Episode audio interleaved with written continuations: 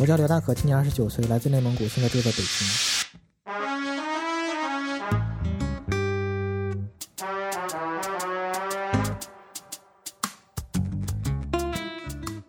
你好，欢迎收听故事 FM，我是艾哲，一个收集故事的人。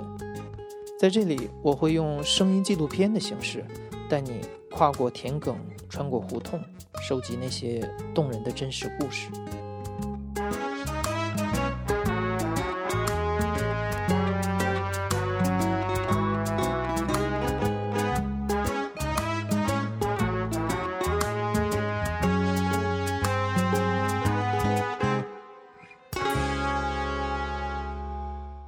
在大象公会旗下有一档科普类的视频节目，叫做《混乱博物馆》。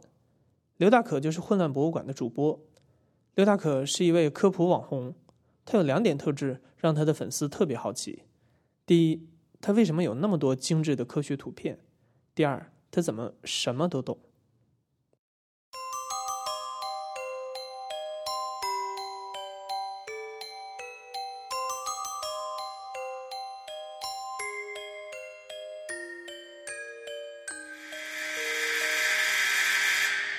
我在监狱长大的，我爸在监狱工作的时候在监狱长大，我住监狱的家属楼。监狱有三层围墙，第一层是把整个监狱这个区域围起来，第二层是监狱的高墙，第三层是犯人的宿舍。我们住在第一层和第二层之间。我开始上的小学就是监狱的子弟小学，就是和其他监狱的嗯职工家属的孩子。反正就是那时候的，很难和监狱的小朋友们玩到一块儿去。他们都比较粗野，然后直到现在，我父母说起我小时候，都会说，别的小孩子都是到了吃饭的时候，大人出去找叫回家。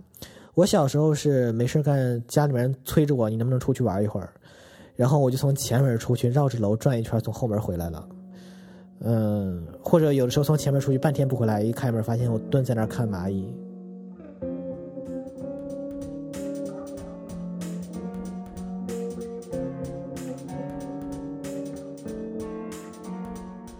我从小特别喜欢看书，嗯，是这样。我小的时候，每当问我有什么人生理想的时候，我一定会说是画家，因为我还不会说话的时候，我就会画画。嗯，我一直以为我将来会成为一个画家之类的，但是。因为没有小朋友跟我玩儿，我就大多数时间都窝在家里面看书。小朋友其实也不喜欢我，因为我有点像 Sheldon 小时候，但 Sheldon 小时候一定比我小时候有钱多了。我父母工资收入都很低，就是我能干的事儿就是看看家里面有没有什么书，家里面也没什么好书，我连什么什么养鸡三百法、热带鱼养殖，啊。花卉栽培，我爸就这个人就喜欢种花、养鱼、养鸟什么的，就是家里面这种书很多。还有什么常见，嗯，家常菜烹饪，嗯，这些。那是上个世纪九十年代初，就是虽然呼和浩特是内蒙古的首府，但是各种东西物质条件非常不丰富，想去一个书店非常难。小的时候，我父母会给我买一些儿童读物。这点也是难能可贵，就是虽然父母很穷，但是他真的知道我小时候应该给我买一些。那时候他就有给我买科普读物的心。嗯，我第一任班主任是个语文老师，那时候是一个监狱子弟小学，就是师资力量非常那什么，有点像樱桃小丸子那种感觉，就一个老师要管很多事儿，一个年级只有一个班，你想一个监狱才能有多少孩子呀？然后有一次，班主任上课提问的时候就问：“为什么鸭子会游泳，鸡就不会游泳？”然后所有的小朋友都在答鸭子和鸡的脚不一样，只有我说：“因为鸭子的羽毛上面有很多油，不会被水浸透。”然后班主任就因为此事非常认真的鼓励了我，大概是这么说的：就是咱班哪位同学爱看书？他停了一段时间，然后同学们就面面相觑。就是我当时心想。是谁呢？班主任会不会说我？然后班主任真的说了我，然后说刘大可爱看书，然后就说要向他学习啊，就是那些话。就当时就觉得天哪，我居然有有优点。我妈这个人有点那什么，她很少夸我。我爸这个人从小也性格比较阴沉，就是他虽然挺聪明，但是他那种工人阶级出来的父亲那种感觉，就是只懂得恐吓你，并不懂得什么说一些循循善诱的话，只会在你做错的事儿的时候惩罚你，他并不会在你迷茫的时候引导你，就是那那些事情我父母都不会做。很普通的，就是很老套那种教育方式，你错了就打你一顿。闹的时候嫌你烦，是给你点什么东西，就那样。就是我从小就没受到什么太正面的评价，然后突然就觉得受到了一个，就就好像点亮一盏指路的灯一样，然后就从此以后就觉得这这件事情对我影响其实非常大的。就是我到现在现在有二十多年了，我现在记得非常清楚，那个画面还记得，我还记得我坐在班里面的哪个位置，靠窗户那一排最前面。我从小个子就比较矮。我还记得桌套是蓝色的，当时大概是一年级左右吧，对，就是一年级。当时觉得真是很光荣，就这辈子从来没受到过什么正面评价，就突然觉得形象变得光辉起来了。然后，嗯，从那以后我就特别认真读书。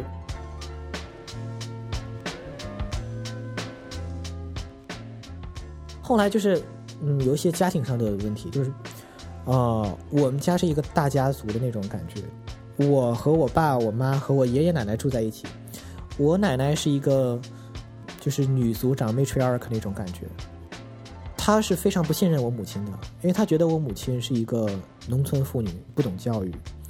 然后我姑妈是一个小学老师，她的孩子比我大很多，就是她的孩子刚刚高考完了，然后来到了北京，那时候当时是三年级左右。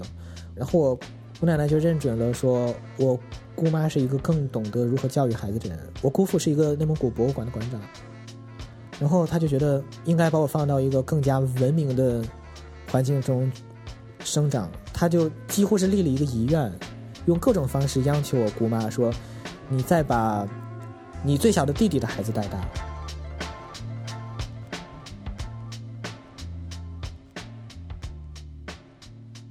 我在我姑妈家就那样，一个星期七天，我在姑妈家住六天，嗯，然后我姑妈上课的时候教我，放学以后带我，日复一日，年复一年，这样过了。你看，我小学在家只在父母身边待了两年，然后就在姑妈家一直到小学毕业。这段时间对我影响也挺大的，主要原因就是从那种周围所有的人都只是街坊的那种情况，变成了一个，嗯。真正的变成了一个城市里面的人，就是周围的人都是一放了学就不知道他是哪儿的人，就只有在那个场合下你才会见到他，就就变得更更离群了，更把自己关在屋子里面看书。然后我姑妈作为一个老师，她家书多的是，就从鲁迅全集一直到更加精致的某些护士手册，如何用砒霜治梅毒之类的。就这一类东西，我在小学六年级之前就看得非常清楚。用抗生素治疗各种疾病还不是第一位的治疗方法的时候，它会有很多其他方法，比如说用生化物治疗某些疾病之类的。我这人从小就比较自信，就是因为我父母或者我姑妈从小在耳边就经常跟我说一句话：不要因为什么就觉得自己了不起，不要仗着你姑妈是你老师就怎么样。别人对你好是你欠人家的，不是你了不起，是你欠人家的，将来都要还。反正我从小就是别人对我好或者欣赏我会给我一种很大的压力，因为我父母也在一也在一直不停的给我压力，就是首先你不能给你姑妈丢脸，其次你不能给我们俩丢脸。现在家里面也不是很有钱，将来就全靠你了。我从小就天天听这些话长大，真是摸出茧了。所以我在那个情况下，就是整个小学里面成绩都很理想，然后我就。上初中以后就也是这样。其实我觉得更重要的是，我做这些事情的时候不累，就是我学习的时候其实很愉快的。因为我从小就是因为刚才那种成长环境，我和小朋友交流有很多障碍，所以我就需要成就感。那么我从学习或者读课外书上面涉猎各种乱七八糟知识当中，能得到很强烈的成就感，就是那种你们都是渣的那种感觉。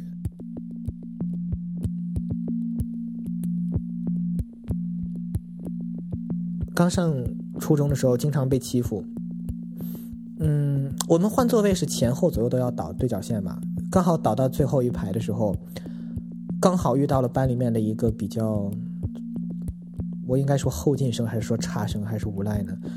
反正我知道他现在吸毒死了，嗯，他就嫌上课没事干。开始的时候他是跟我不停的说话，说一些我很不感兴趣的东西，我不知道，因为很不感兴趣，我都没听他说什么，现在也记不得他说什么。然后他就不作声了，弯下腰，低下头，在他的课桌里面鼓捣什么，然后听见叮铃当啷的。我当时也没有在意啊，因为当时上的是什么课来？数学课。嗯，然后，然后我就闻见有有什么味儿不太对，然后。从课桌这个桌洞里面就开始有烟从我面前挡住我看讲台的视线，然后我就低头一看，就整呼一股浓烟就上来了。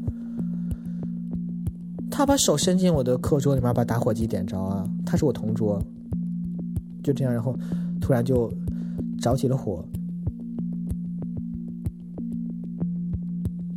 后后来就有一次我在上学路上被人抢劫了，我骑自行车上学，然后被人从自行车上抓下来。暴打了一顿，抢走了我身上的硬币，然后，嗯，因为此事在学校被受到了班主任的重视，然后导师就开始让班里面学习成绩不那么好，但是身体素质比较好的同学，放学的时候庇护我一直回家。我感觉这几乎是中国教育制度唯一的一点光亮的地方了，就是非常。无助的孩子，比如说因为家庭贫困或者身体素质差，那种容易受其他同学欺负的人，可以凭借学习成绩优秀，成为老师的掌上明珠，得到教育系统的官方庇护。当时的语文的班主任是一个北京来的老师，非常重视自身修养的人。他不是那种把。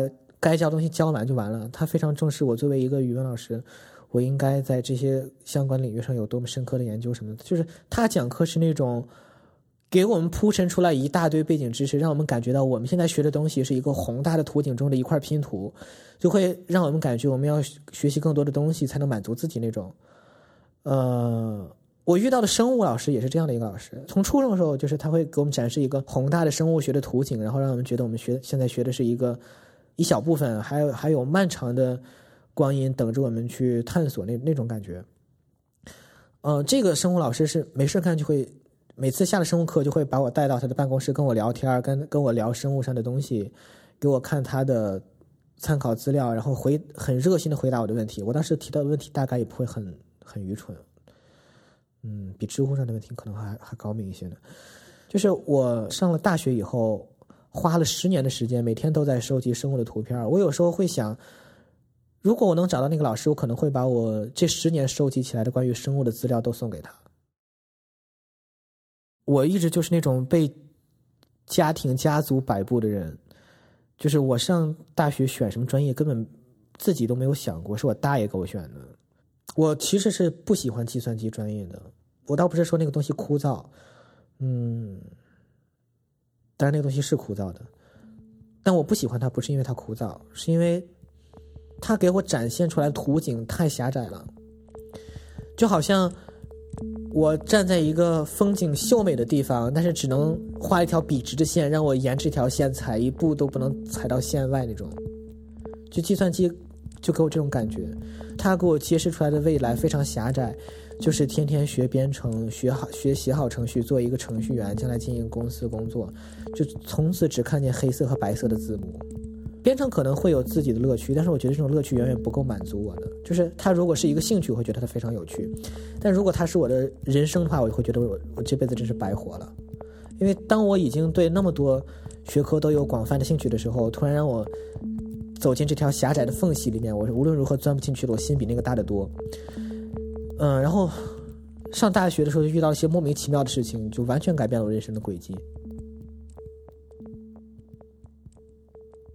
哦，因为我当时画画还不错，然后我就去给学生会的宣传部画海报。画了一段时间之后，宣传部说：“咱们学学 PS 吧，因为光画画实在效率太低了。”在其他同学都苦练编程的时候，我一个人单枪匹马学会了 PS，然后还学的炉火纯青的。因为我觉得那个软件还挺好玩的。很快我就成了学院里面的名人，因为我是整个学院里面 Photoshop 用的最好的人。上至团委开会，然后团委还把我介绍给学校，学校搞活动，别的学院的人搞活动，然后下至同学们参加个什么活动要做一张个人海报，都来找我。然后做 Photoshop 就就是经常做海报就要收集素材。我从二零零八年开始，然后开始收集一些图片素材，存先开始存自己的 U 盘里面，就开始给这个分类。存的图片越来越多，刚开始的时候几百张，后来就上万张。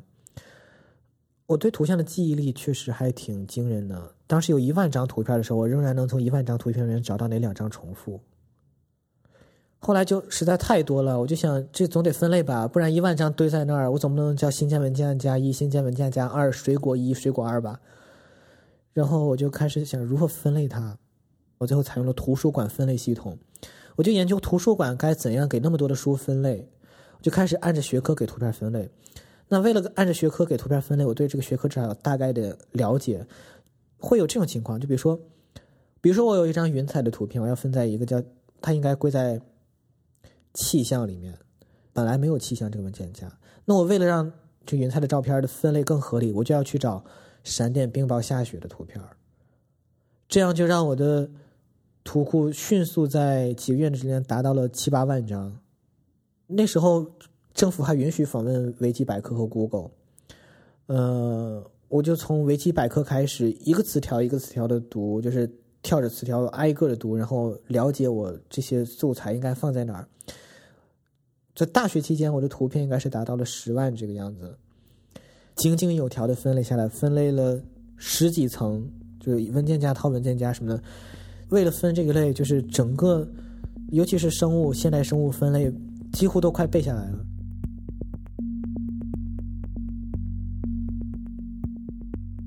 当时觉得我的平面设计的能力已经很强了，因为我是计算机专业的嘛，我会觉得计算机图形学将来一定会有很大的用武之地。然后我就想考中国传媒大学动画专业，然后我以入学成绩第一名考进去。结果去了以后发现，其实研究生好水啊，就其实也不教什么东西。但是在考研整个过程中，把自己的对艺术的整个修养提高了好大一部分，因为他有那个艺术学概论啊，基础东西，而且自己本来就很喜欢画画，尤其是从美术史做线索，就把整个西方艺术史了解的也算很熟悉吧。但是没想到，其实也没怎么考。我总是把事情想得很复杂。上了研以后，就课特别少，研究生三年的课加起来可能一个月就能上完，或者两个月最多了。就所以大多数时间都很闲。我当时就觉得非常压抑。我觉得我二十郎当岁的年纪，我为什么坐在这个宿舍里面什么都不干？我就是天天在问自己，然后就觉得我我我显然不能退学，然后我就。我其实早就注册那个校内网，开始的时候我只是闲聊一下而已。后来，然后我觉得发图谁不会啊？难道我也要像其他人那样发自拍吗？我开始就随便发一些我觉得觉得有趣的图，然后觉得光发一个图没什么意思。难道我光发一个图什么都不说吗？我就得说点什么吧。结果越写越长，最后就卯足了校内网上二百四十字写满，它就变成了混乱博物馆。就那个相册就变成了混乱博物馆，然后为了让这个混乱博物馆这个相册充实下去，我就继续沿着那条买书啊、上维基，就把事情做做大了。当时是校内网有史以来访问量最高的相册，一亿多人次的校内网这样的平台都能有一亿多人次访问，你感受一下。然后是大象公会的那个创始那个。很早的那个成员叫王家俊的，他也是个，他也是我的好友。然后说，听说你在找工作，来大象公会试试吧。然后在一个假期结束之后，我就来了大象公会，认识了黄章进先生。然后有一段时间我没有在人人网上再发东西，因为人人网，天哪，实在是经营不善，就是天哪，他怎么做到的？百足之虫还死而不僵呢，这是用了除虫举止吗？就特别痛快的那种感觉。最后一咬牙一跺脚，想还是上微博吧。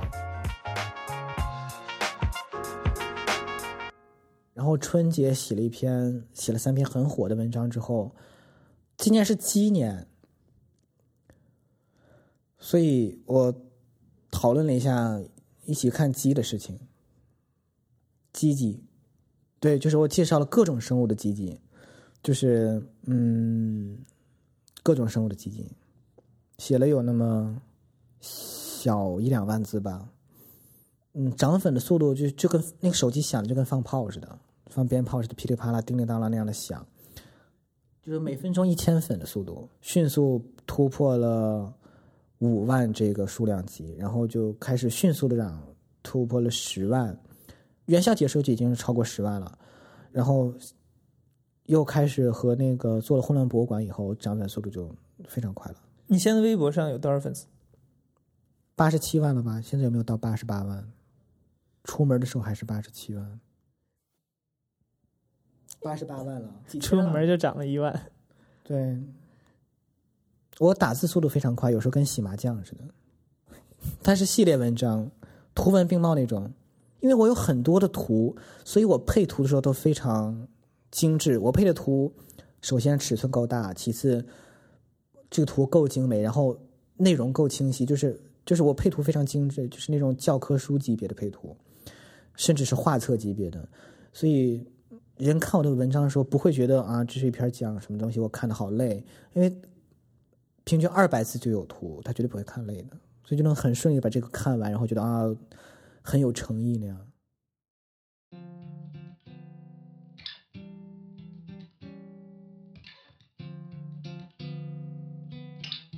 我感觉我就是一个疯狂的涉猎的人。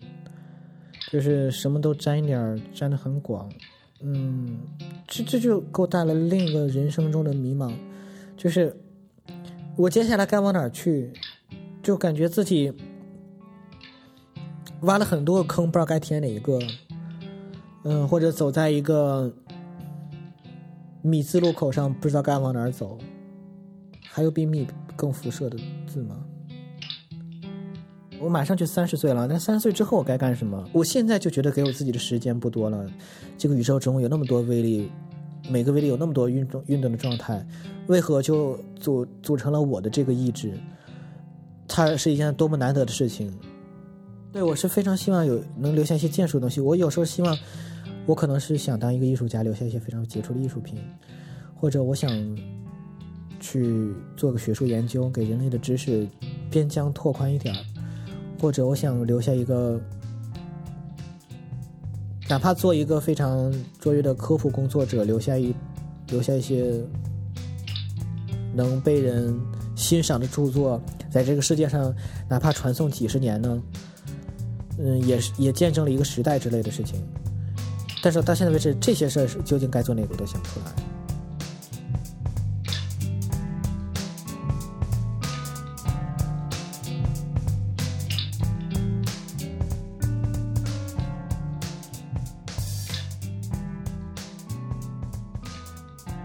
站在米字路口的刘大可其实也没闲着，至少在科普工作者这个方向上，他的混乱博物馆做得还不错。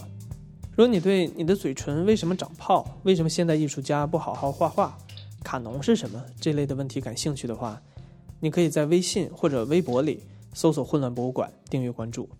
在那里，你可以给刘大可留言问任何问题，至少在我看来，他真的什么都知道。这里是大象公会出品的播客节目《故事 FM》，我是艾哲。本期节目由我制作，声音编辑彭涵。感谢你的收听，咱们下期再见。